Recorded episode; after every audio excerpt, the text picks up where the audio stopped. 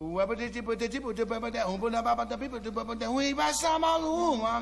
love jazz. Pela curiosidade, pela novidade. Une conception musicale unique au jazz. feel the jazz music in a different way. Quelque chose qui n'a pas encore été joué. Freedom. Et nana. Et nana. Jazz and. Et oui, Jazz Co, comme un lundi sur deux, on est ensemble de 22h jusqu'à minuit. Euh, pour l'actualité du jazz, en deuxième heure, on retrouvera nos euh, chroniqueurs, rubriqueurs, Martin, Philippe et Pierre. En première heure, on est heureux d'accueillir Vincent Bessière. Bonsoir Vincent. Bonsoir Bruno. Donc Vincent Bessière, euh, journaliste actif chez Jazzman, puis Jazz News, et puis commissaire d'exposition marquante, hein, le- l'exposition euh, dédiée à Miles Davis en 2009-2010 puis euh, celle consacrée à Django Reinhardt en 2012-2013 à la Cité de la Musique, c'était lui. Euh, Vincent Bessière est aussi l'instigateur de Jazz et People, dont il viendra nous parler ce soir, qui est le premier label de jazz participatif français. On connaît ce label avec euh, les dernières publications de Romain Pilon et Jonathan Avishai, parmi nos préférés de l'année dernière. De belles choses s'annoncent cette année, notamment Fox, le projet du trio Pierre Perchaud, Nicolas Moreau, euh, Georges Rossi apparaître début, mars. On en reparlera euh, tout à l'heure avec un petit extrait en exclusivité. Notre invité programme également les concerts euh, de jazz de l'espace Sorano aux portes de Paris à Vincennes, qui offrira euh, prochainement le 12 mars une carte blanche à Jeff Ballard, un événement déjà à ne pas manquer. On en reparlera aussi un petit peu plus tard dans la soirée. Et puis on évoquera le Paris Jazz Club qui euh, représente l'activité des clubs à Paris et que Vincent Bessière euh, préside, je crois, c'est ça hein? C'est ça, président. En bonus, on, on parlera aussi du récent French Quarter, le festival new-yorkais qui met à l'honneur les musiciens français, durant, lesquels, durant lequel Sylvain Riflet et Vincent euh, et euh, Émile Parisien ont brillé. Et euh, on aura un petit débrief aussi, parce que j'ai eu la chance euh, d'y être. On en parlera euh, un peu plus précisément dans cette, euh, à l'issue de cette première heure. On va passer un premier extrait du- d'un album, euh, donc je l'ai dit, cher à, à nos cœurs et à nos oreilles, qui a marqué l'année dernière. Un extrait du Jonathan Avishai Trio. Ça s'appelle Dancing Child. C'est extrait de Modern Times et c'est sorti sur le label Jazz et People.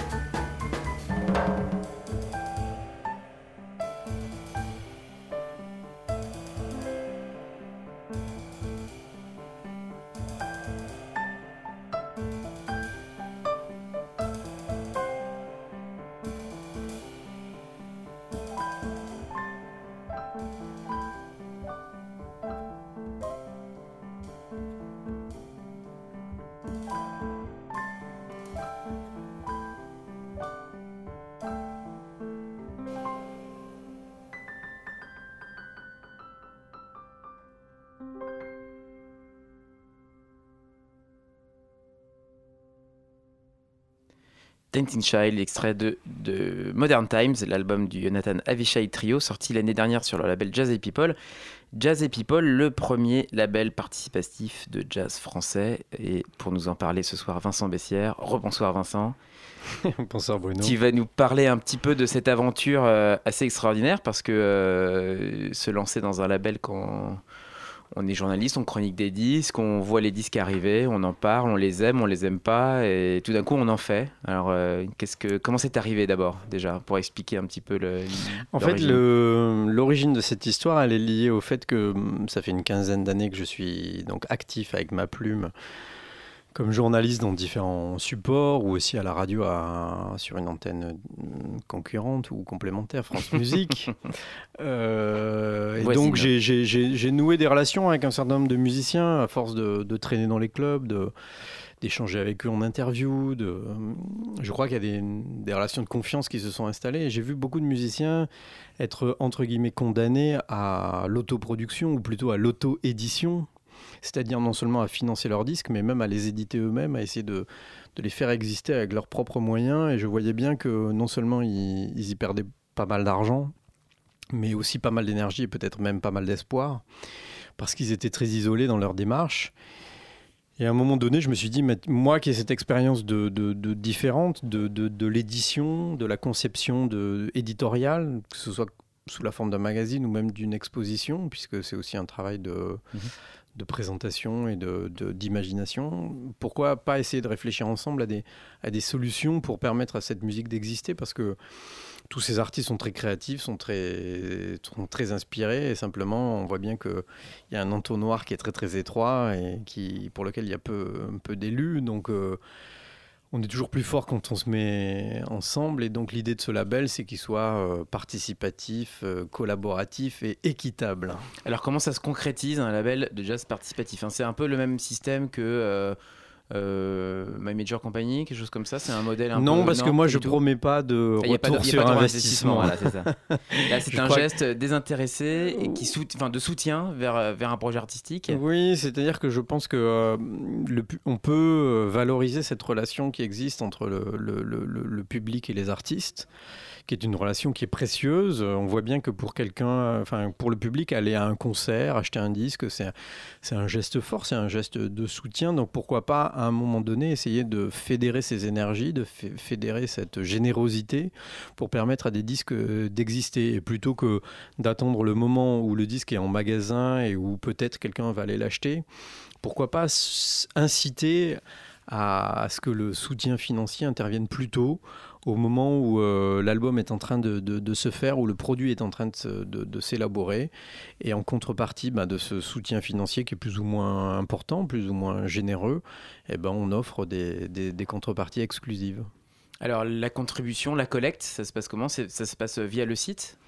En fait, euh, on, utilise, un- on utilise une plateforme qui a fait ses preuves et qui est très bien implantée sur le, le domaine du, du- du financement participatif euh, social, culturel ou euh, écologique ou solidaire, qui est KissKissBankBank. Parce qu'en fait, c'est une structure qui est très identifiée, qui a le mérite d'être entièrement sécurisée et qui a, qui a- qui a fait ses preuves. Plutôt que de monter soi-même euh, un site de, de- de- de collecte à part entière, euh, autant passer par des infrastructures qui ont fait leurs preuves. qui existe déjà. Ouais. Alors, les contributions, on, on les voit hein, sur le site. Quand on, on va sur le site de Jazzy People, c'est à peu près, on va dire, il y a entre 60 et 150 contributeurs par, euh, par projet. Euh, Non, non, c'est un, peu plus. Non, non, non, la moyenne, elle est à autour, plutôt autour de 120, 130 participants. D'accord, ok. Et, et donc les collectes, on arrive à faire un, un album. Comment, euh, à, à partir de quel, quel niveau on peut euh, voilà, proposer euh, En de réaliser un album? En fait, on- le principe du financement participatif, c'est d'intervenir à un moment où l'album existe, c'est-à-dire que la musique est enregistrée, Et le problème, c'est qu'il faut financer sa fabrication, il faut financer sa promotion, Sa distribution. sa distribution. Et là, on a besoin d'argent, euh, sonnant et trébuchant, parce qu'il y a un certain nombre de prestataires à, à payer, de coûts à, à- à assumer. Et donc, le financement participatif permet de, de boucler cette dernière étape qui va permettre au disque euh, d'exister physiquement et d'être en circulation par le biais de la distribution. Et là, sur chaque projet, on lève en moyenne entre euh, 5500 et 6000 euros à peu près. Donc c'est un seuil à peu près pour, euh, pour qu'un album vive. Voilà, c'est un budget qui permet, à un- ce qui permet à un album de commencer à exister et parfois d'aller assez loin, puisque par exemple l'album de Jonathan Avishai dont on vient d'écouter un extrait, il s'est retrouvé euh, nommé dans la catégorie Révélation en victoire de la musique l'année dernière. C'était jamais que la troisième euh, euh, référence du label, c'était même la deuxième référence du label. Et donc pour un artiste qui était relativement inconnu, c'est pas mal. Alors l'historique justement, le, Michel deuxième, elle, était juste précédée d'un album qui avait, qui a fait pas mal parler aussi. hein. C'était le, le- premier, premier album de Jazzy People, une, une reprise on va dire. Oui, en fait, c'est- Christophe Dalsasso et Lionel Belmondo qui, il y a pas mal d'années déjà, avaient euh, travaillé à orchestrer pour euh, Big Band euh, la suite que John Coltrane avait composée à la suite d'une expérience mystique et qu'il avait conçu comme un témoignage de, sa foi et de son engagement spirituel qui s'appelle le Love Supreme, qui est un de ses chefs-d'œuvre euh, parmi les plus célèbres et un grand disque du catalogue Impulse. Euh, et Christophe avait ce- cet enregistrement euh, sous le coude et il se trouve que en 2014, on fêtait le 50e anniversaire de l'œuvre originelle. Christophe avait voulu à ce moment-là sortir l'album et il était justement confronté à la situation que je décrivais tout à l'heure, c'est-à-dire de vouloir l'éditer par ses propres moyens et c'est ça qui, m'a- qui a été un peu l'élément déclencheur pour moi de lui dire mais au lieu de le faire tout seul, essayons de réfléchir à une solution pour que tu t'endettes pas euh, euh, Démesurément. et puis euh, construisons ensemble. Moi, j'ai cette idée en tête depuis longtemps, un peu inspiré par le modèle de Artist Share aux États-Unis, qui est un label participatif qui, était, qui a été pionnier à tous tous les niveaux, pas seulement celui du jazz, qui permet notamment à Maria Schneider, la compositrice, de faire vivre euh, son grand orchestre, en tout cas les, œuvres qu'elle crée, de l'i- de l'immortaliser euh, depuis maintenant pas mal d'années. Autre sortie, euh, l'album de Leila Olivesi, qu'on avait bien aimé aussi dans Co, Utopia, qui est sorti l'année dernière, en début d'année, il me semble. Non, au Mm, printemps. printemps. Printemps, c'est ça. Et le Laurent Koch et Walter Smith, euh, troisième du nom, euh, The Lafayette Suite, qui était aussi un, un disque dont on vous a parlé dans Jazz Co l'année dernière. Un projet euh, assez ambitieux et vraiment réussi. On a bien aimé la rencontre hein, des, des deux, des deux musiciens français-américains. On reparlera euh, juste après du Romain Pilon Trio et Ben Wendell euh, avec Walter Smith encore, euh, The Magic Eye, hein, qui, a, qui a fait son, son petit effet. On va écouter un, un extrait de la prochaine parution que tu nous as euh, amené un peu en, en- en exclusivité, en, oui, on peut dire ça. en, pré- en, pré- en- en avant-première. Mais je crois que euh, pas encore. un- Enfin, il y a un titre qui a été juste diffusé à un moment donné, euh, justement au moment où on faisait la campagne de, financement participatif. Pour donner un peu une idée du, du Voilà. disque. ouais, Mais depuis, euh, depuis rien. Donc ouais, c'est une quasi-exclusivité. Alors, un beau projet qui est mené par euh, un trio Pierre Perchaud, Nicolas Moreau, Georges Rossi. Oui, c'est la, en fait, c'est la rencontre de deux musiciens français qui, qui sont pour moi deux grands lyriques d'aujourd'hui, c'est-à-dire des, des musiciens qui assument bah, le fait qu'ils aiment les mélodies, qu'ils aiment improviser sur les mélodies, qu'ils aiment que ça chante, qui n'ont pas peur de, de, de, de, de- de- de cette mélodie dont parfois on se méfie parce qu'on a besoin d'abstraction et d'ésotérisme, et qui euh, ont depuis pas mal d'années une, une véritable amitié avec euh, Georges Rossi, Jorge Rossi, qui est le, le- connu pour être le premier batteur de, du Meldo, de Brad Meldo, qui a fait tous les premiers volumes de Art of the Trio avec, euh, avec Brad Meldo, qui vit maintenant à Barcelone, enfin maintenant depuis une quinzaine d'années, il est rentré chez lui. Et, euh, et Pierre et Nicolas avaient cette idée de faire un disque avec lui, et hum, quand ils m'en ont parlé, moi j'ai- je leur ai dit oui tout de suite, parce que je trouve que ce batteur a, a une patte, a un, a- a un son, et que euh, associé avec ces deux musiciens-là, euh, ça allait donner forcément quelque chose d'assez subtil, d'assez délicat, d'assez rusé. Le trio s'appelle Fox, je trouve qu'il porte assez bien son nom parce qu'il échappe euh, un peu à toutes les, tous les pièges, tous les choses trappes, un peu de, de- de- des- des facilités dans lesquelles certains tombent. Ils arrivent à être à la fois simples et inspirés. Enfin, voilà, pour moi, c'est c'est- un très beau trio. euh, qui n'est pas le, euh, le Brad Meldo trio transposé à la guitare, mais qui a, redite, euh, mais qui a quelque chose de, de- de- quand même de cette approche-là, de, de- de- d'assumer ce format, de le jouer entièrement et de, de- de voir ce qui se passe sans, sans trop d'artifice, euh, avec beaucoup de compositions originales et une reprise de, des Beatles qui fonctionne assez bien. ouais, qui est très belle. On va, on va écouter Paloma et puis on en reparle juste après.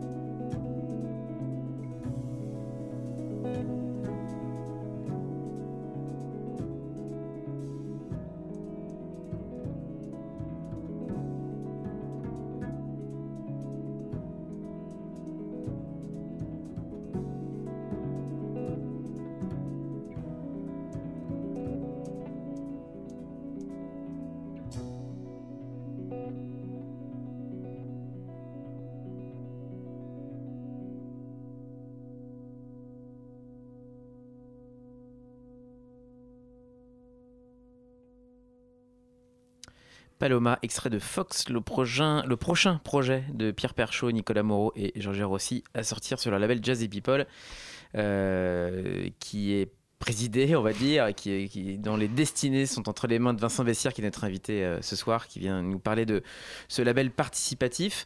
Alors en fait, une fois que la collecte a été organisée, une fois que le projet a été annoncé, c'est un, mode de, de sortie euh, plutôt conventionnel en fait. On, cherche une distribution, on essaie d'en faire parler. Euh, voilà, le but c'est de faire participer les gens, mais de, de, pouvoir le sortir un peu comme, euh, comme, sortirait, euh, comme on sortirait dans un label. Oui, enfin, l'idée c'est que les gens qui participent ont le disque en avant-première. Hein. Voilà. Qu'ils le reçoivent avant, qu'ils soient dans le commerce. Donc là, par exemple, tous les gens qui ont souscrit à, à Fox, ils ont déjà le disque. Alors Donc ils ont sont... déjà écouté le disque là. Ils ont déjà écouté le disque. Donc pour eux, ça n'était pas une exclusivité. mais le disque ne sortira que le 4 mars. Donc euh, il y a cet avantage-là. Il y a des des réductions offertes sur les places de concert. Enfin, il y a tout un, éventail d'offres, de, bonus qui sont offerts. L'idée, c'est de constituer un peu une communauté d'amateurs, de, gens pour qui c'est important, à un moment donné, de, retourner aux artistes bah, quelque chose de l'émotion que la musique leur procure. Et alors, est-ce que ça correspond aussi à l'émergence de nouveaux modèles dans la, dans la production et dans le... bah, On voit bien que quand un secteur comme le, secteur de l'industrie du disque est en crise, ce sont les musiques qui sont aux marges, les musiques les moins commerciales, euh, qui en souffrent les premières. Donc, euh, le jazz n'échappe pas à la règle. Depuis une dizaine d'années, on a vu disparaître quand même énormément de labels euh, en France, de labels indépendants, de labels qui, qui étaient très actifs et qui euh, investissaient, enfin qui produisaient des artistes. Aujourd'hui, ils ne le font plus parce que le retour sur investissement est extrêmement difficile. Et donc, on est bien obligé d'imaginer des solutions euh, si on veut continuer à donner un peu de visibilité à cette musique et à attirer l'attention des médias et à, faire en sorte que, qu'on en parle. Donc euh, le financement participatif, pour l'instant, c'est, un modèle qui fonctionne. Euh, en un an, Jazz and People a levé à peu près 30 000 euros qui ont été directement affectés à des projets de disques. C'est pas une somme, je crois, négligeable. Donc, je ne sais pas combien de temps ça, ça, ça, durera, mais en tout cas, là, à, à l'heure actuelle, c'est quelque chose qui a l'air de, de fonctionner. Et euh, tu, euh, est-ce que ça correspond aussi, parce qu'il y a un nouveau modèle, l'émergence, enfin la, difficulté de vivre avec euh, cette situation un peu plus compliquée qu'auparavant, c'est aussi un moyen pour des jeunes musiciens, une jeune génération aussi, de d'arriver à pouvoir se publier, enfin à publier sa musique, ce qui est de plus en plus difficile puisque les labels ayant euh, pignon sur russe euh, ne, ne, pratiquent plus le développement. Oui. Est-ce qu'il y a une part de développement dans ton activité Oui, complètement. En fait, ouais.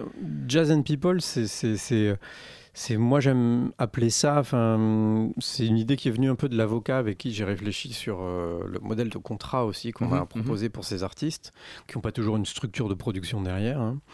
euh, on a parlé d'un label pépinière ouais. l'idée étant que ben voilà on dans notre environnement dans cet environnement qu'on a constitué qui s'appelle Jazz and People on offre un cocon euh, juridique, euh, contractuel, mais aussi une expertise qui va, qui va permettre de, de, faire grandir ces disques et de leur donner bah, la, possibilité de croître et de se développer euh, à la mesure qu'ils qu méritent.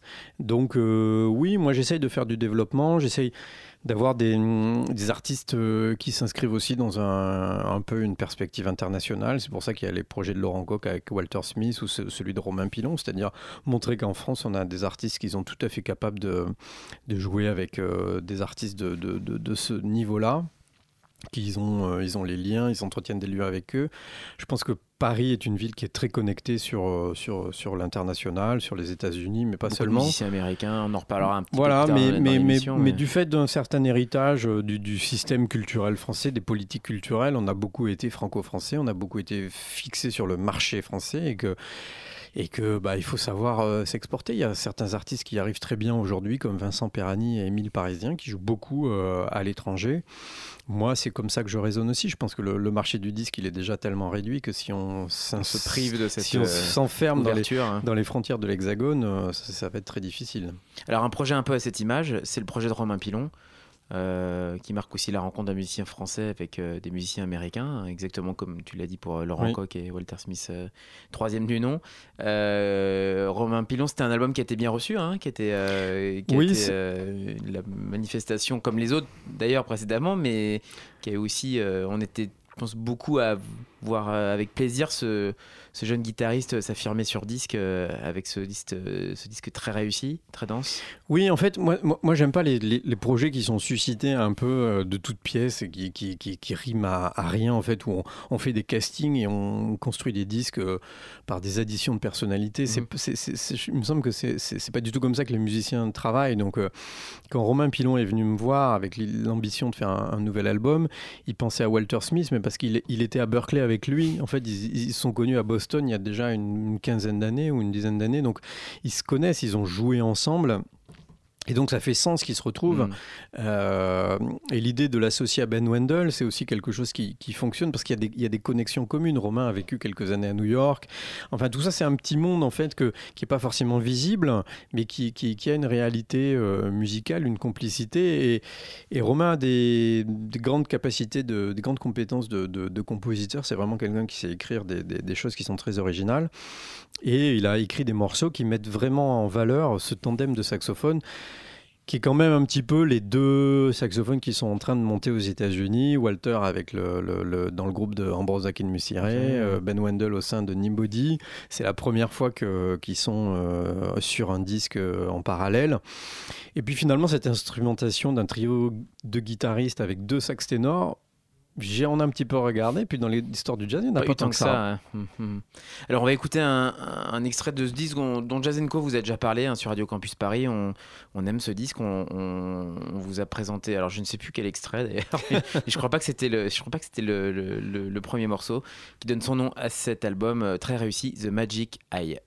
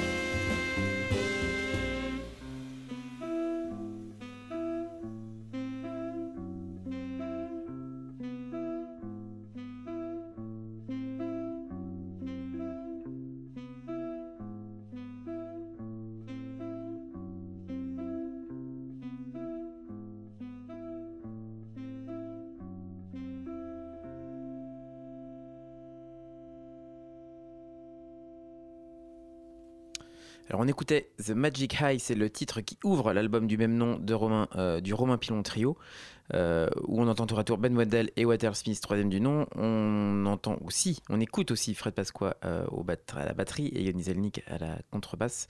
C'est le cœur de, ce trio.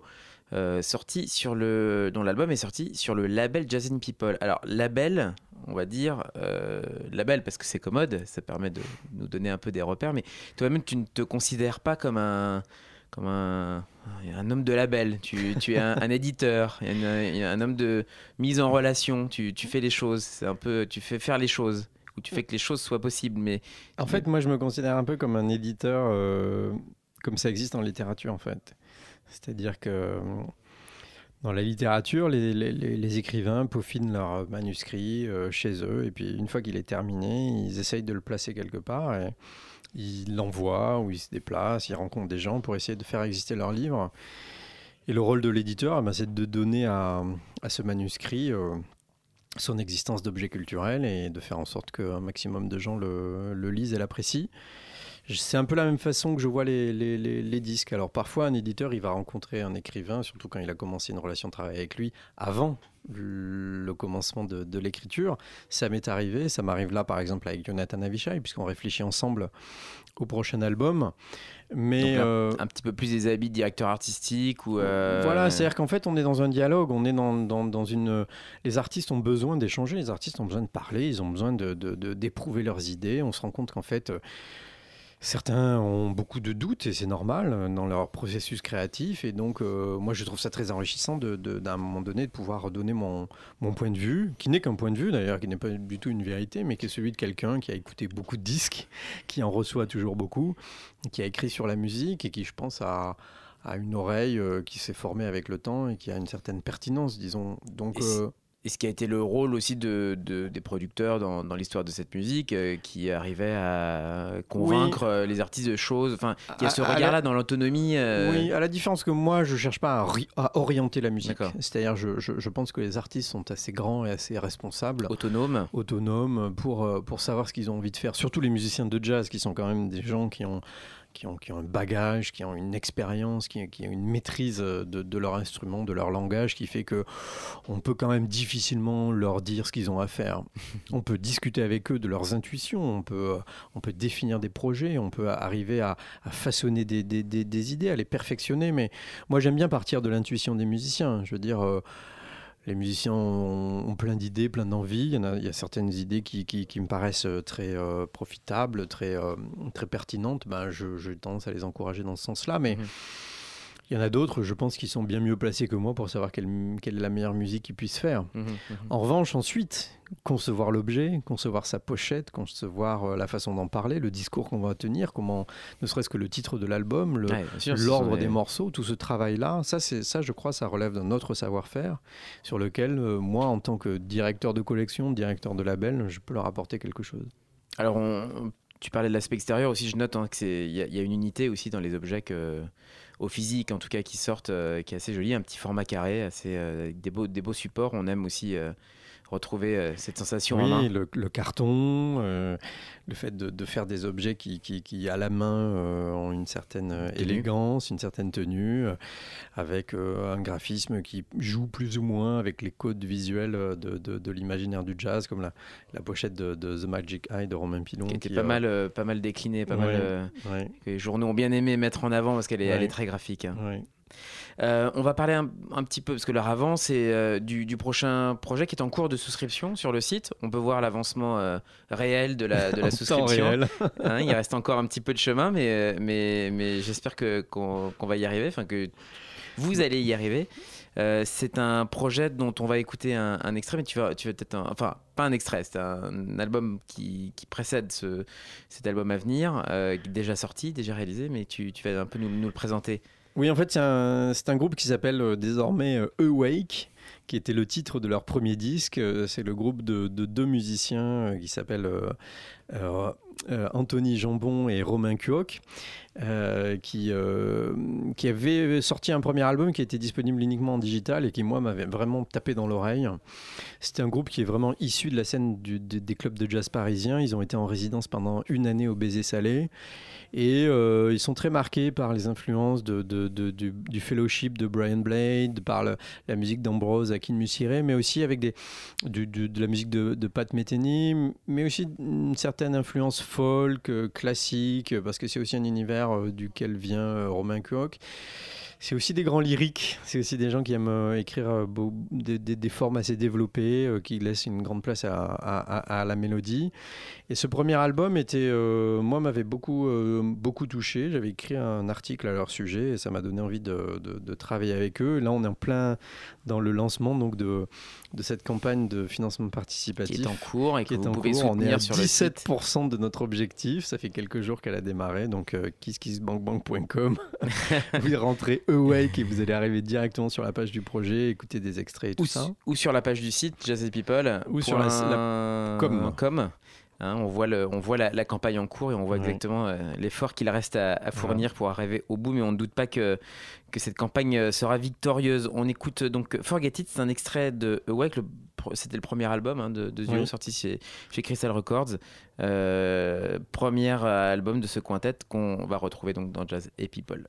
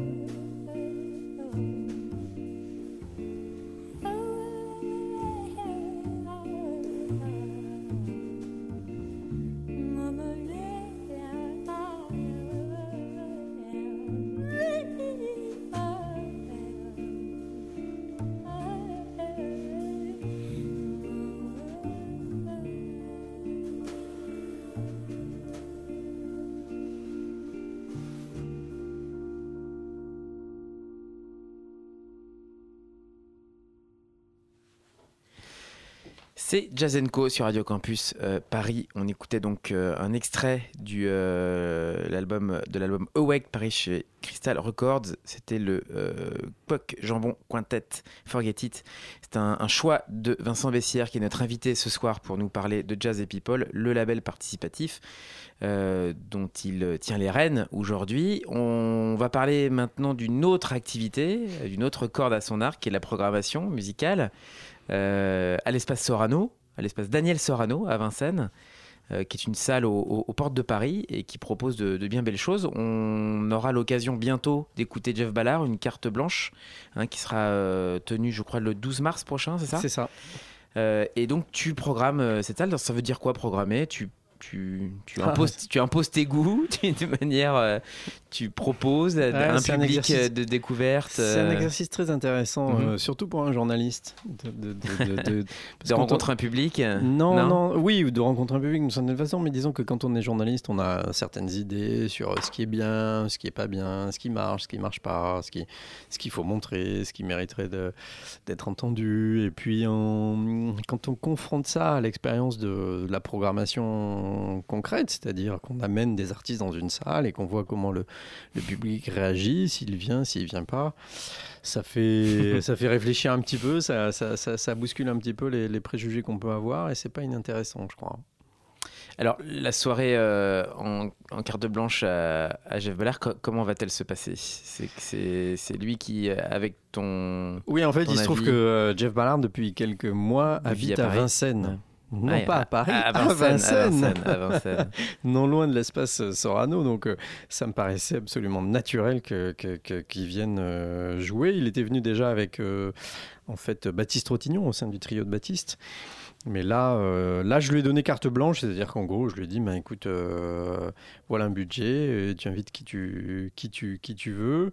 Et en fait, il a, hum, il a invité une base de, de, trio qui est constituée de Sylvain Romano et d'un autre Américain à Paris qui s'appelle Logan Richardson, le saxophoniste alto. Qui sort un, album chez Blue Note. Voilà, assez remarquable avec euh, Pat Metheny et Jason Moran.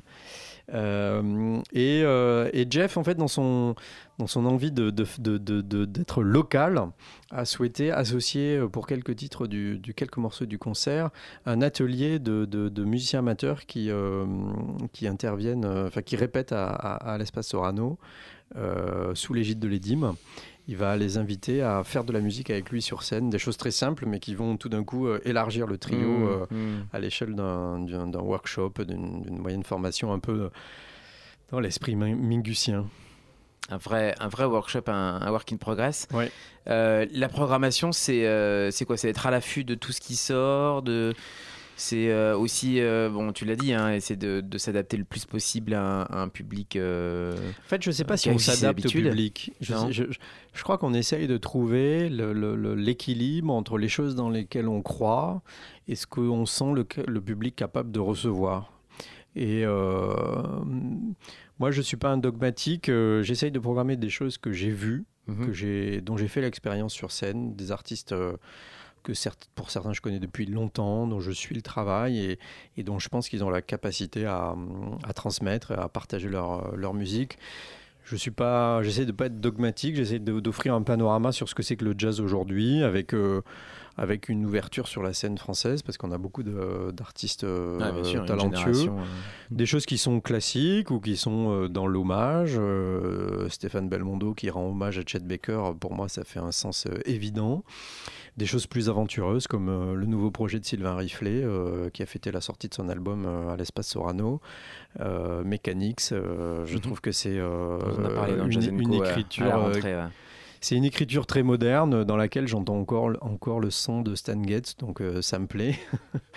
Et puis au mois d'avril, on accueille Laurent Cuny avec un, son Gil Evans, Paris Workshop, qui est un orchestre de, jeunes musiciens avec lequel il, il revisite une certaine tradition au fond, puisque c'est la musique de Gil Evans, mais en même temps qui est très singulière et avec sa patte à lui, avec euh, l'inspiration de musiciens comme euh, euh, Antonin Triwang ou, ou Jean-Philippe Scali, qui sont bah, les, jeunes, les jeunes euh, Joachim Gauvin, Gauthier Garrigue, enfin un orchestre qui est assez remarquable par, euh, par sa moyenne d'âge et Bien par sûr, le bien talent sûr, bien sûr. de, de- de- de ses membres et qui prouve que, que- que le jazz euh, est une musique euh, aussi de la jeune génération et c'est d'ailleurs très bien qu'on soit sur Radio Campus pour en parler. Une radio étudiante à Paris, c'est sur le 93.9. On est dans Jazz Co avec Vincent Bessière, qui a décidément plus d'une corde à son arc parce que euh, on parlait aussi du Paris Jazz Club en introduction de cette émission, euh, qui est une une, quoi, une société secrète des clubs, des clubs parisiens qui, qui fait le point comme ça de temps en temps sur la vie euh, musicale nocturne à, Paris. C'est- quoi le Paris Jazz Club? En fait, Paris Jazz Club, c'est une association qui est née des clubs de jazz parisiens et, qui fédère en fait tous les lieux qui programment du jazz sur une base euh, régulière à Paris et en Île-de-France. L'idée étant que ces lieux, euh, notamment les clubs, sont des foyers de création, même si on ne les voit pas toujours comme ça, mais dans la réalité c'est ça. Le, jazz est une musique de club, le jazz s'invente et se renouvelle dans les clubs, les rencontres entre artistes se font dans les clubs. Lorsqu'un musicien débarque en ville et qu'il veut se faire connaître, il va dans les jams, il essaye de se faire un nom, il se frotte aux, artistes plus établis. C'est comme ça qu'on, tout d'un coup, on entend parler d'un tel ou un tel qui, qui- vient d'arriver en ville. Et, euh, les clubs n'ont pas toujours su euh, peut-être valoriser cette, cette- partie-là de leur activité. Paris Jazz Club en fait partie. L'idée étant que euh, bah, quand on s'associe, on est toujours plus fort pour, pour, pour se faire entendre. Et, euh, et donc, Paris Jazz Club mène des, actions d'intérêt général pour euh, permettre euh, au public de, venir plus régulièrement dans ces lieux, de franchir cette porte qui est parfois un petit peu intimidante. Donc, euh, Et qui vit des heures un peu compliquées avec les événements de les oui, attentats de novembre. particulièrement euh, euh, ces, derniers beaucoup, hein. mois. Euh, Paris Jazz Club est un, organise par exemple euh, la journée internationale du jazz au mois d'avril euh, en partenariat avec l'UNESCO, Cool, ouais. fait un festival euh, au mois d'octobre qui s'appelle euh, Jazz sur scène qui est un petit clin d'œil à Barney Whelan, euh, qui, à cette occasion met en place un- une formule euh, de passe euh, très économique, puisqu'on peut voir trois concerts pour 30 euros dans trois clubs différents. Euh, organise des ateliers euh, pour la ville de Paris à destination des, enfants, euh, parce qu'on sait que c'est important de sensibiliser dès le plus jeune âge les, enfants à la, musique. C'est à ce moment-là que se forment les goûts, donc autant leur faire entendre du jazz.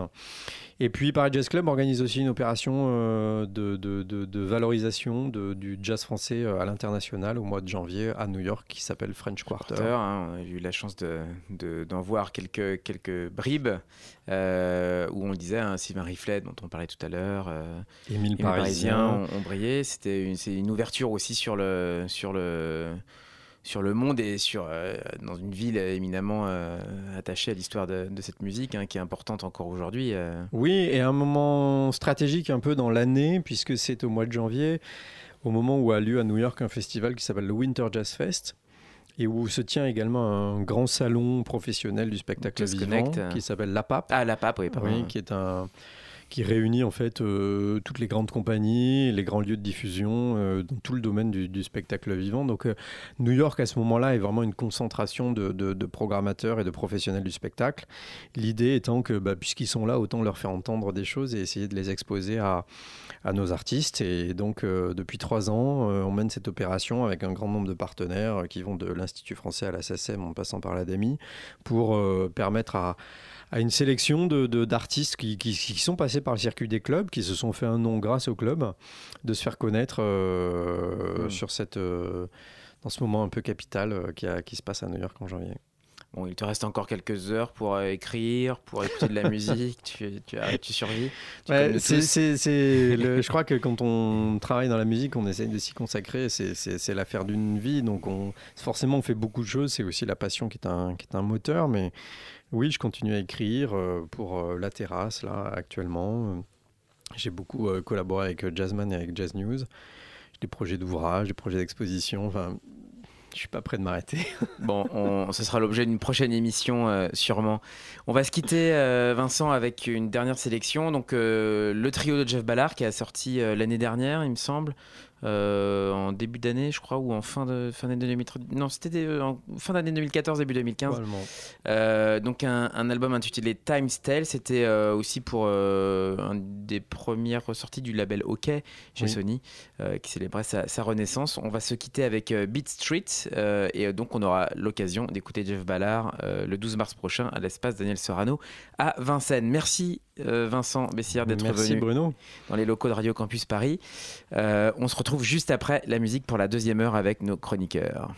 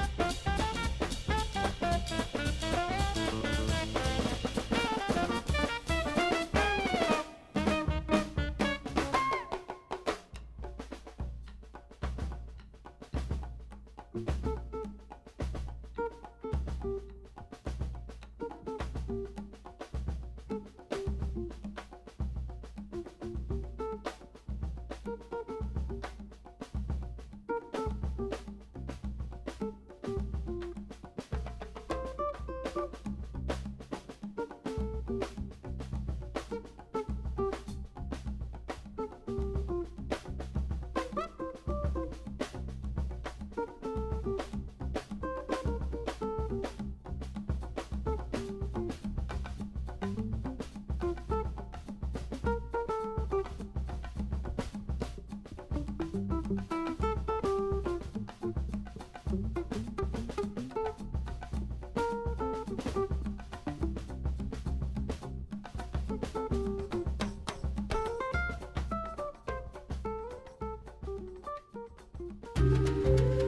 Jazz Co. Radio Campus Paris. Et oui, c'est toujours Jazz Co. Et voici venue l'heure de nos rubriques avec Pierre pour sa première partie.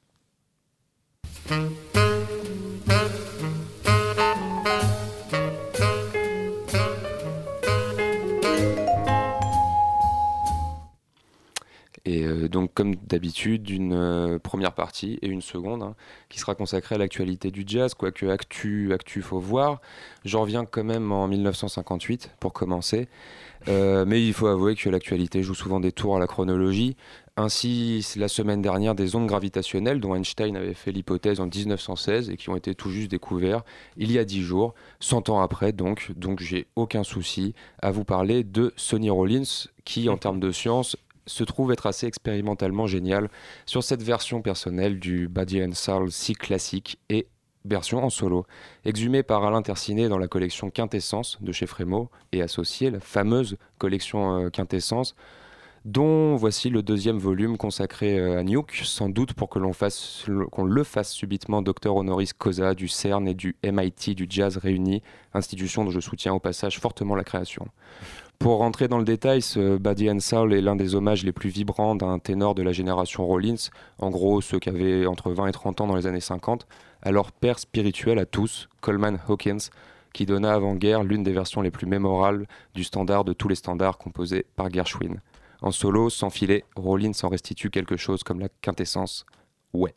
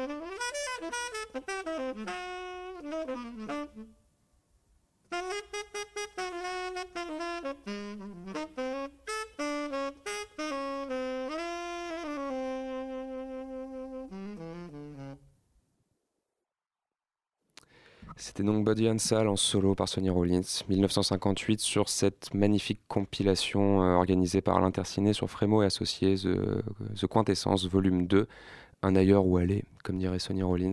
Et pour euh, changer complètement de sujet, j'ai lu en venant au studio, dans un gratuit tenu par euh, ce cher monsieur Bolloré, que la barbe serait passée de mode chez les hipsters, sans doute depuis que même les commentateurs de rugby de France Télévisions se mettent à l'arborer. Je sais que ça te plaira, Bruno.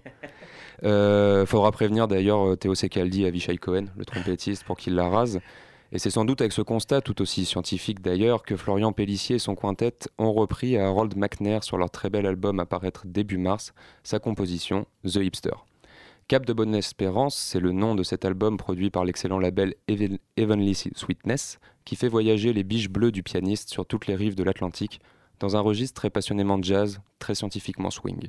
Avec une basse au piano que n'aurait guère renié Dave Brubeck, Florian Pellissier emmène son quintet vers des rivages teintés de hard bop où se distingue particulièrement le ténor de Christophe Panzani et la trompette si lyrique de Johan Loustalo et tant qu'on y est toute la section rythmique, l'omniscient Yoni Zelnik à la basse et David Georgelet derrière les fûts.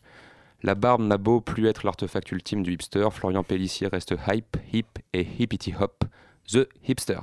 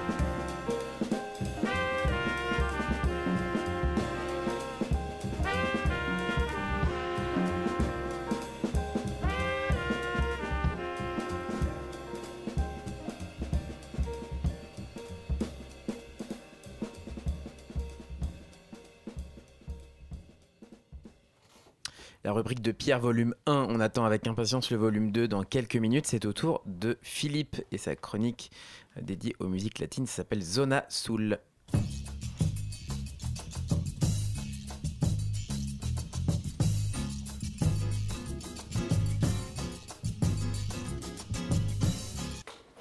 Zona Sul plus que jamais, puisqu'on va parler de carnaval. Donc le carnaval brésilien s'est terminé mercredi dernier, euh, jour qui suit le Mardi Gras, et qu'on appelle le jour des cendres, Quarta-feira das Cinzas. Les grandes écoles de samba ont défilé le dimanche, au Sambodrome, que tu dois connaître, Malheureusement pas. et les blocos populaires dans les quartiers. Donc j'ai trouvé que c'était une belle occasion pour euh, jeter tous les feux sur l'école de Portela et sur Paulino da Portela qui a fêté ses 50 ans de carrière en 2015. Euh, il se trouve que pour un site que tu connais et où il y a beaucoup de chroniqueurs Jazz Co qui s'appelle le Jam, j'ai mené une interview de Carlos Sandroni Très intéressante. qu'on a quand même réussi à mettre en ligne euh, dimanche dernier. Je parle de Carlos Sandroni parce que je le- lui fais parler de son livre et de l'histoire euh, du, du samba. Mais avant, j'aimerais que Pierre dise deux mots de Jam, si tu pouvais. Ok, donc c'est le moment pub sur Jazz prends- Je te Co. prends des beautés, là. Mais... Petit moment promo. Euh, Jam, magnifique revue en ligne, euh, qui va peut-être revenir en papier, qui, Ah bon? selon... euh, un- je veux pas m'avancer, c'est pas moi qui suis sur le coup, Ah bon mais euh, a priori, ouais, en 2016, on la reverra en papier.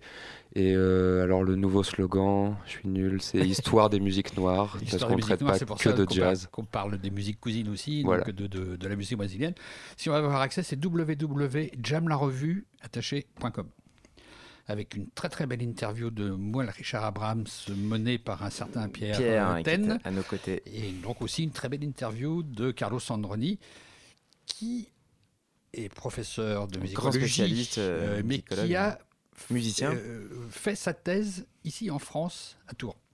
Alors pourquoi parler de Carlos Sandroni? C'est parce que je lui ai posé une question, où j'avais la réponse hein, bien sûr, mais qui concerne le mot samba, qui est au féminin en français, mais qui est un mot masculin de fait. Donc je lui ai demandé, alors, je, je me sors comment moi de, de, de- de cette histoire? Et la réponse de Carlos est la suivante. Il répond en substance, les Français ont vu dans le samba avant tout une danse, et les danses sont souvent nommées au féminin aussi bien en français qu'en portugais. Alors que les Brésiliens ont vu avant tout dans le samba une occasion festive, comme dans l'expression ir au samba, c'est-à-dire aller là où il y a du samba. Et les Brésiliens ont aussi vu dans le samba un rythme musical, dont le mot au masculin. Et Carlos d'ajouter, quand j'ai fait ma thèse euh, au début des années 90, c'était impossible en français de parler du samba au masculin. Aujourd'hui, c'est accepté, et si je refaisais ma thèse, dit-il, je mettrais le mot samba au masculin. Donc, je continue à employer le mot samba au masculin, et j'y tiens. Euh, donc, revenons à Palone da Viola. Personnage très intéressant. Euh, choisir des musiques de, pour illustrer de Palone da Viola, c'est très difficile, parce qu'il n'y a pas de déchets dans tout ce qu'il a fait.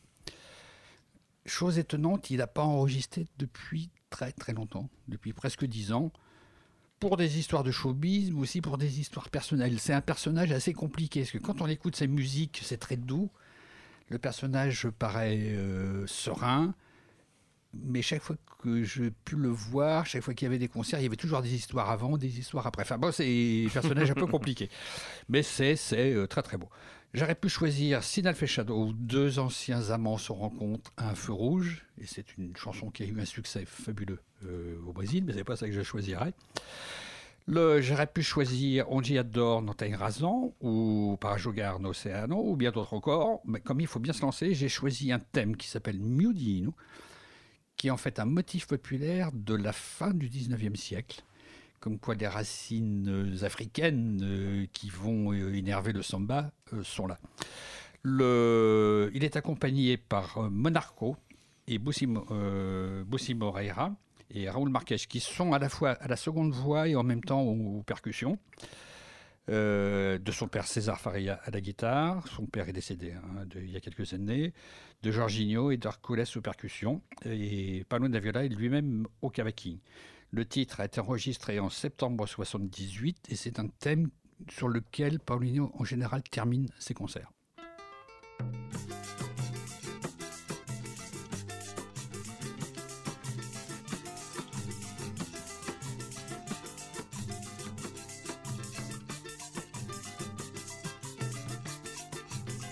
Devagar, miudinho, devagarinho, devagar, miudinho, devagarinho, devagar, foi devagar, foi devagar, foi devagar, foi devagar, miudinho, devagarinho, devagar, miudinho, devagarinho, devagar, foi devagar, foi devagar, foi devagar. Se você quer dinheiro, eu não tenho não. Se você quer carinho, eu tô de prontidão. Se você quer carinho, eu tô de prontidão.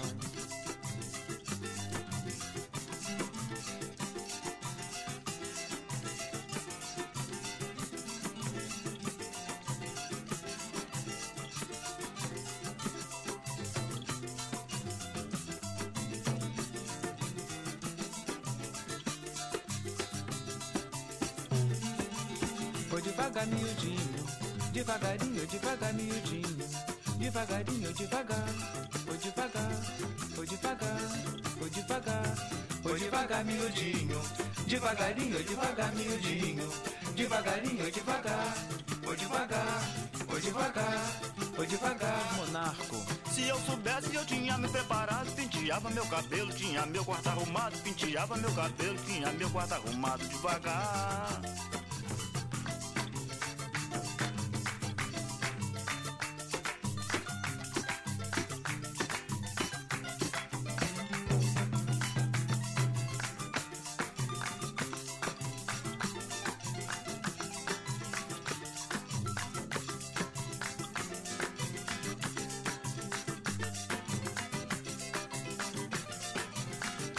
devagar, miudinho, devagarinho, devagar, miudinho, devagarinho, devagar.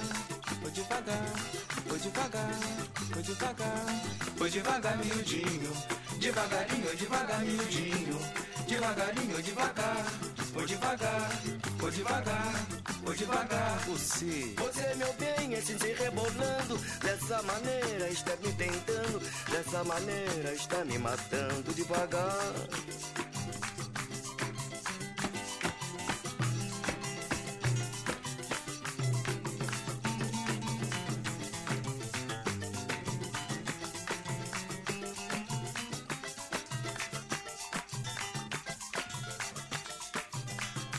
devagar, miudinho, devagarinho, devagar, miudinho, devagarinho, devagar. Foi devagar, foi devagar, foi devagar, foi devagar, miudinho, devagarinho, devagar, miudinho, devagarinho, devagar. Foi devagar, foi devagar, foi devagar. Raul. Eu canto samba, mas não é com valentia. É uma prova de amizade que eu tenho pela orgia. É uma prova de amizade que eu tenho pela orgia. Devagar.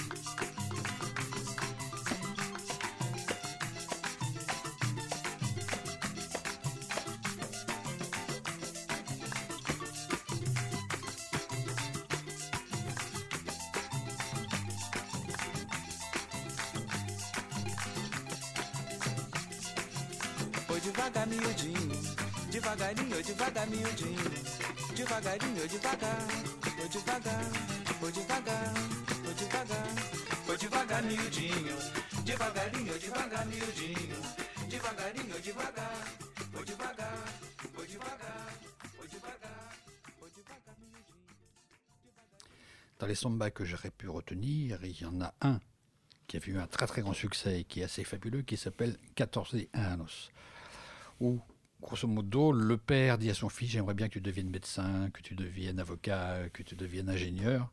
Et lui, il veut être sambiste. Et Pablo Nevela est l'un des plus grands sambistes. euh, il est de la même génération que Chico Buarque, la même euh, génération que Milton Nascimento, que Caetano et Gilles. Je dirais que de cette période de- des musiciens qui sont nés à la fin des années 60, qui ont vraiment éclos dans les années 70, les cinq qui comptent, c'est les cinq noms que je viens de donner. Il était, il était un des compositeurs de l'école de Portela. Dans les couleurs de Portela, c'est blanc et bleu. C'est une des écoles les plus fines en termes de, répertoire.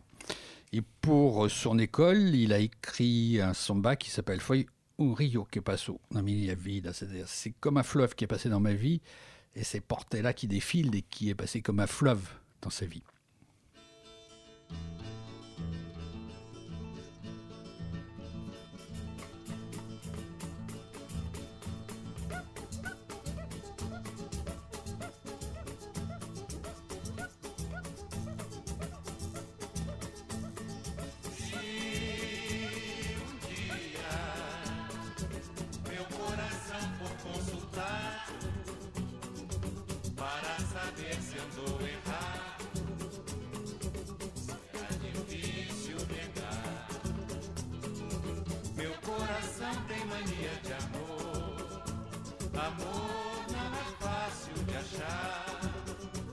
A marca dos meus desenganos ficou, ficou.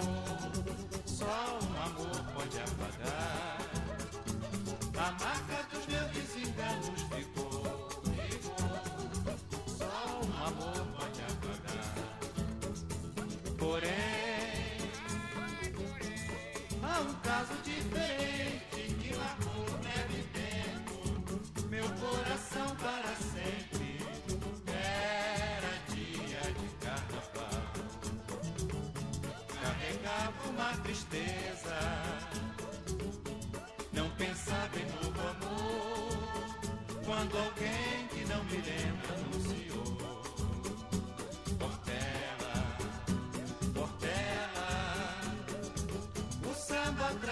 alvorada, meu coração conquistou.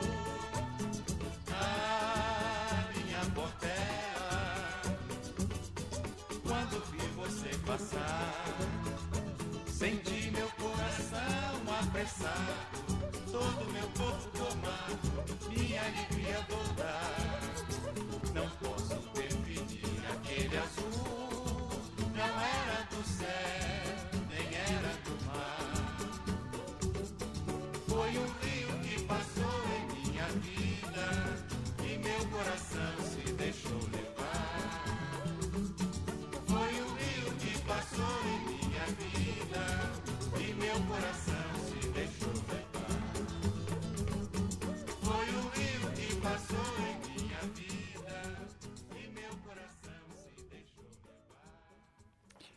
Comme on est toujours euh, sur les sambas et un peu gay pour euh, défiler, et pas simplement les sambas de milieu d'année, comme on dit, ou qui sont plus proches de, de la chanson, j'ai choisi de parler d'Avelia Guarda da Portela. Les grandes écoles de samba ont toujours un noyau où il y a des compositeurs souvent un peu âgés, quelques musiciens euh, qui comptent et qui sont souvent des, des- compositeurs. Et donc, Portel, à l'école de Portel, qui a été créée au début, hein, dans les années 32, 35, au début où les grandes écoles se mettent en place, comme Manguer, a son noyau, à Villa Guarda da Portel. Les voir, c'est assez fascinant. Moi, chaque fois, ça m'a. Et en plus, j'ai eu la chance d'aller le samedi prendre des feijoada avec eux. Mais donc, c'est un peu autre chose. Le, dans Guarda Portela d'aujourd'hui, il y a un chanteur qu'on a entendu tout à l'heure dans le premier morceau qui s'appelle Monarco. Autant la voix de Paloma Viola est douce, autant celle de Monarco vient du profond de, de- de- de- des tripes et des poumons.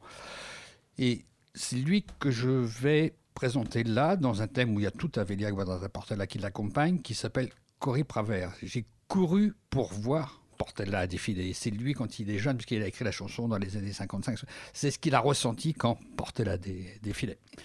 Donc, et écoutons Avelia Guarda da Portela. Et je vous demande de faire très très attention à la polyrythmie de ces écoles de samba, parce que ça n'a rien à voir avec euh, les rythmes cubains.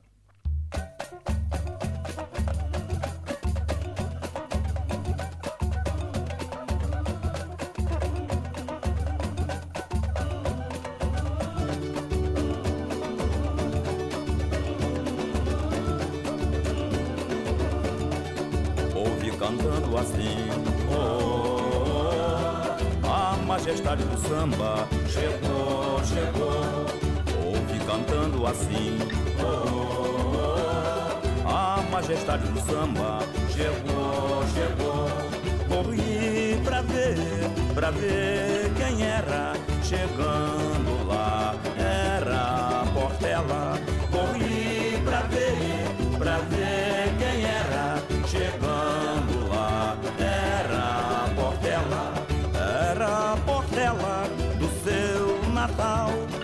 Ganhando mais um carnaval. Era Portela do Cláudio Novo. Portela é meu grande amor. Ouve cantando assim, oh, oh, oh. a majestade do samba chegou, chegou.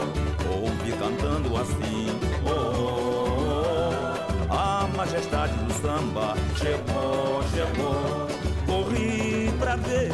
Pra ver, quem era. Chegando lá era Portela. Corri pra ver, pra ver quem era. Chegando lá era Portela. Era a rainha de Oswaldo Cruz. Portela muito nos seduz. Foi mestre Paulo, seu fundador, nosso poeta professor.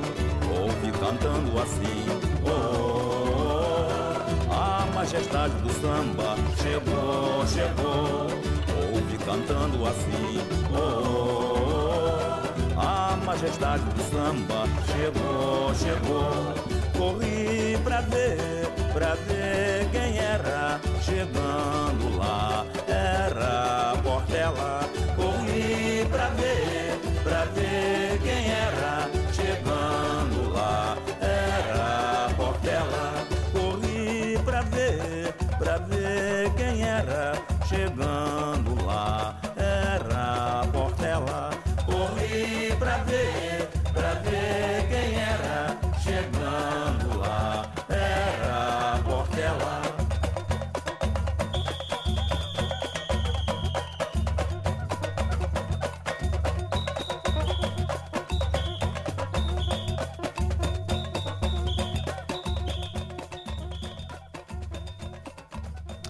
Merci Philippe pour ce zone soul euh, d'actualité. Évidemment, euh, on est rentré dans le carême, donc le carnaval c'est fini, mais euh, toujours, toujours intéressant de découvrir et puis ces polyrythmies si, si passionnantes.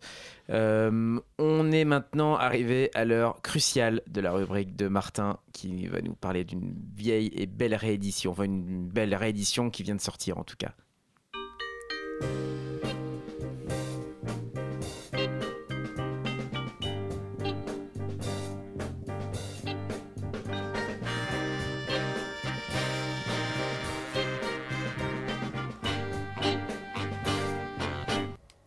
Et oui, c'est sur une réédition sur les bien nommés Holy Grail Series du label anglais Jazzman Records que je m'arrête ce soir. Euh, c'est un bout d'histoire de l'Afrique du Sud qui constitue un tour de force dans le contexte de l'apartheid. On est en 63, autant qu'un échec sur sa distribution, comme en atteste la rareté du pressage original dont la présente réédition est une première hors de son pays natal. Distribué sur le label Galoton Records, qui est déjà une des plus grosses références sud-africaines à l'époque, l'album Jazz The African Sound du Castle Lager Big Band de Chris McGregor n'en est pas moins extrêmement rare et ne bénéficie, bénéficie que d'un éclairage éphémère uniquement dans son pays. C'est un peu triste quand on sait quelle importance Chris McGregor accordait au succès potentiel de cet enregistrement au-delà des frontières sud-africaines. En montant ce projet, le pianiste et compositeur désirait non seulement diriger un big band mixte, expérience qu'il avait déjà connue en 1960 pendant ses études à la South African College of Music de Cape Town, où une scène jazz locale était déjà présente depuis le milieu des années 50, mais il voulait surtout faire reconnaître la fine fleur du jazz sud-africain. La liste du staff comporte 17 noms à l'international. Un projet presque politique, à l'image du ton des liner notes originales du compositeur, qui prennent une allure de manifeste quand on l'éclaire au texte que signe le spécialiste Francis Gooding à l'occasion du represse. Précisons que Francis Gooding est l'initiateur et compilateur de la série de référence Next Stop Soweto sur Strut Records. Retour en 61, où la fin de la prohibition sur l'alcool donne à son industrie un rôle capital pour le jazz local. Le festival de jazz de Cole Castle est l'un de ces événements où la musique sert la boisson et inversement. Dès sa première édition, on y consacre les talents locaux au cours de compétitions où se succèdent déjà quelques noms à retenir. Le public local verra notamment sur les scènes de Johannesburg puis Soweto les Jazz Pistols, sextet mené par le pianiste Dollar Brown, dont l'alias Abdullah Ibrahim vous est peut-être plus familier, et qui enregistra en 60 le premier disque de jazz sud-africain. Chris McGregor et ses potes de Cape Town, qu'on retrouvera dans le Castle Lager Big Band, Sammy Maritz à la basse, Chris Columbus Nkukana au, sac, au sax baryton, à savoir que Chris Columbus, c'est Chris Columbus aussi pour rappeler que c'était un explorateur de son apparemment euh, infini, et Ronnie Beer au sax ténor, Dudu Punkwana au sax alto, ne sont pas loin non plus. Dudu remporte l'édition de 62 avec le prix du meilleur musicien en solo. L'édition de 63 de ce festival qui réunit 20 000 personnes est remportée par les Blue Notes, le groupe de Chris Columbus, de Chris McGregor. On y trouve déjà Mangezi Feza à la trompette et Dudu Pukwana au sax alto et Nick Moyake au sax ténor. Galvanisé, le pianiste profite de la réunion de talents que constitue le festival pour constituer le big band de ses rêves. C'est toujours auprès des brasseries et distilleries que se trouvent les soutiens financiers, d'où le nom du groupe, et ces dernières refusent l'organisation de se mêler à l'organisation de concerts dans les quartiers blancs de Johannesburg. Malgré le succès de deux concerts à guichet fermé dans un théâtre de la ville quelques jours après l'enregistrement du disque au studio de Gallo Records, cette formation restera éphémère faute de moyens et de promotion au-delà des frontières raciales, aux grandes dames de Chris qui tenaient tant justement à faire entendre au monde blanc, en Afrique du Sud et surtout ailleurs, la richesse des musiciens qui l'entourent en ce moment historique. Aucun enregistrement live ne documente les concerts et il s'en fallait de peu pour que seules les quelques photos de Basil Bricky qui ornent la pochette de l'album studio permettent de témoigner d'une audacieuse formation. Les bandes originales perdues depuis belle lurette, les six pistes du Castle Lager Big Band enregistrées en septembre 63 et présentes dans les discothèques d'un nombre infime de collectionneurs méritent toute une oreille plus qu'attentive, chacune étant un clin d'œil à un musicien de la scène sud-africaine de l'époque, à commencer par Dollar Brown, qui volerait la vedette à Chris si on le voyait au piano, mais signe quand même deux compositions. La piste sur laquelle je m'arrête est un hommage de McGregor à Nick Moyake, le sax ténor, et deviendra l'un des titres phares du Brotherhood of Breath, sa formation la plus connue en Europe après qu'il s'exile avec ses Blue Notes en 64, faute d'avoir pu faire rayonner le jazz sud-africain depuis Soweto ou Cape Town. C'est aussi évidemment un hommage à deux grandes références de Chris McGregor, à savoir Ellington et Thelonious Monk. On écoute Now.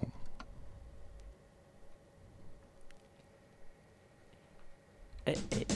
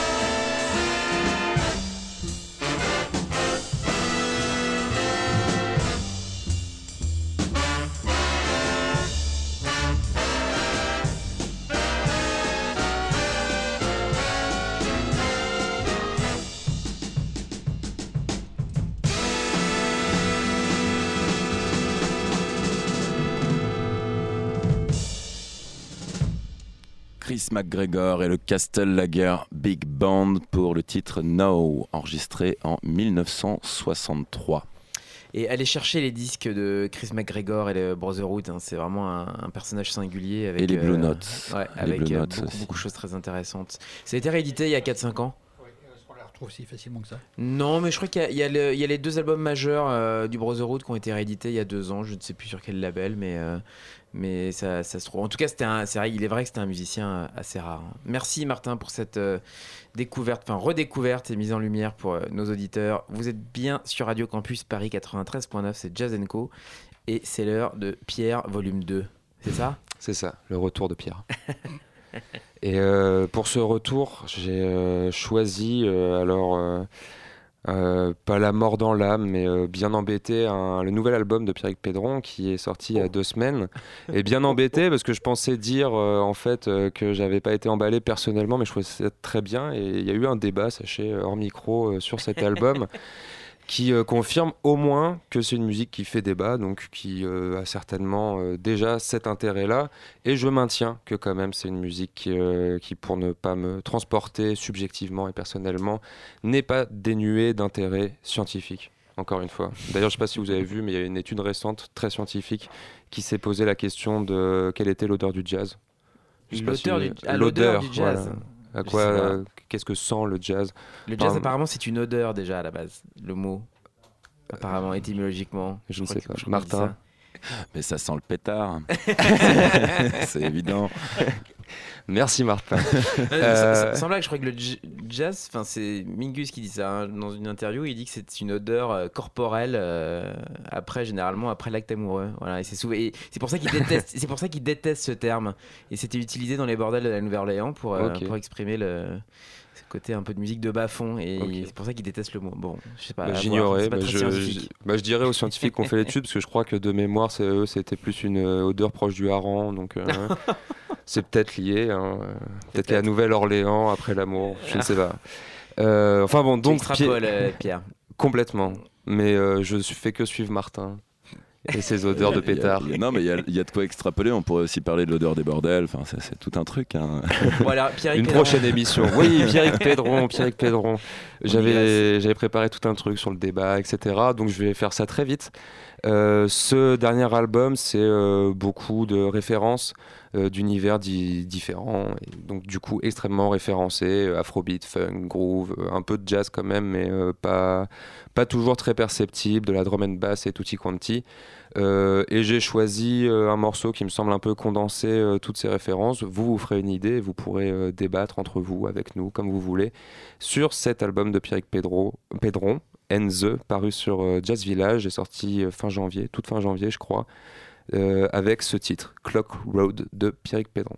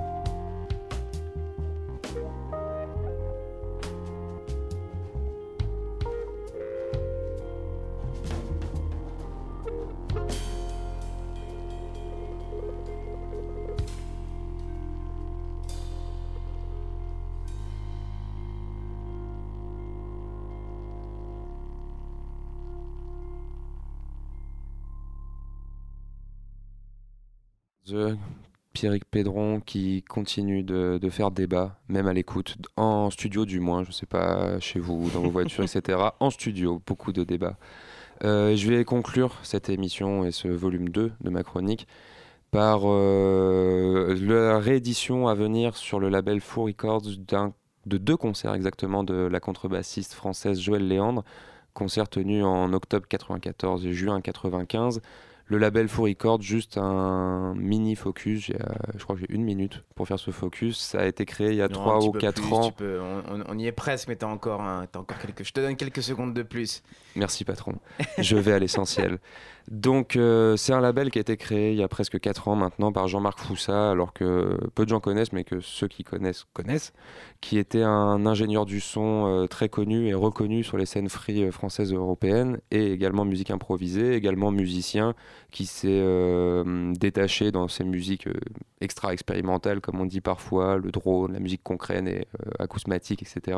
Et qui a donc décidé de fonder son label, Faux Records, sur lequel il sort non seulement sa musique, mais aussi euh, ses petites pépites qui traînent dans les valises depuis les années 80, avec ses inédits euh, souvent géniaux, ou je vais me voir génialissimes pour ne pas dire plus, de Willem Brocker, Derek Bailey, Van Parker, pour ceux qui sont déjà sortis. Pour en revenir à l'album que vous allez écouter et qui va nous faire euh, conclure cette émission, c'est un No Comment de Joël Léandre en solo.